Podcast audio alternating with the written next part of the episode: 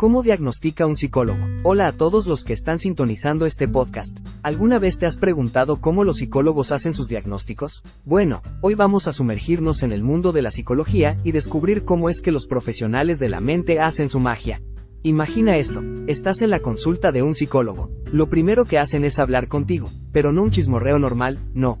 Es una especie de entrevista súper detallada. Quieren saber todo sobre ti, tus síntomas, tu historia personal, tus experiencias.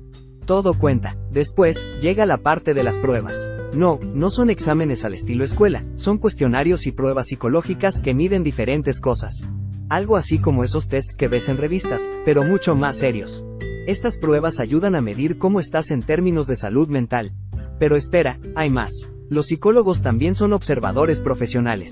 Sí, están pendientes de cómo te comportas, cómo te mueves, incluso cómo te relacionas con los demás.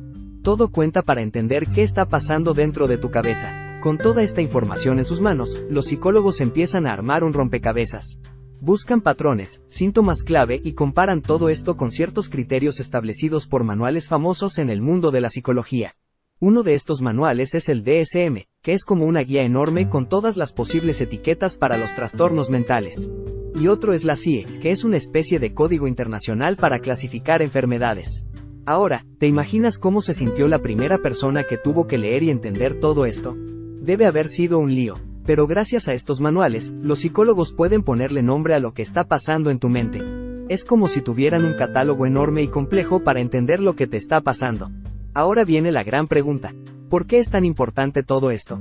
Bueno, estos diagnósticos no solo sirven para ponerle etiquetas a las cosas, sino que son la clave para empezar a encontrar soluciones.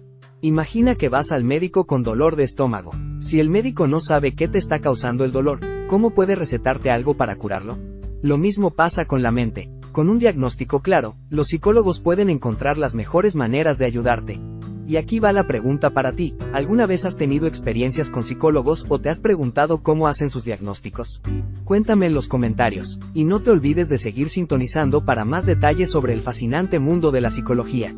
Hasta la próxima.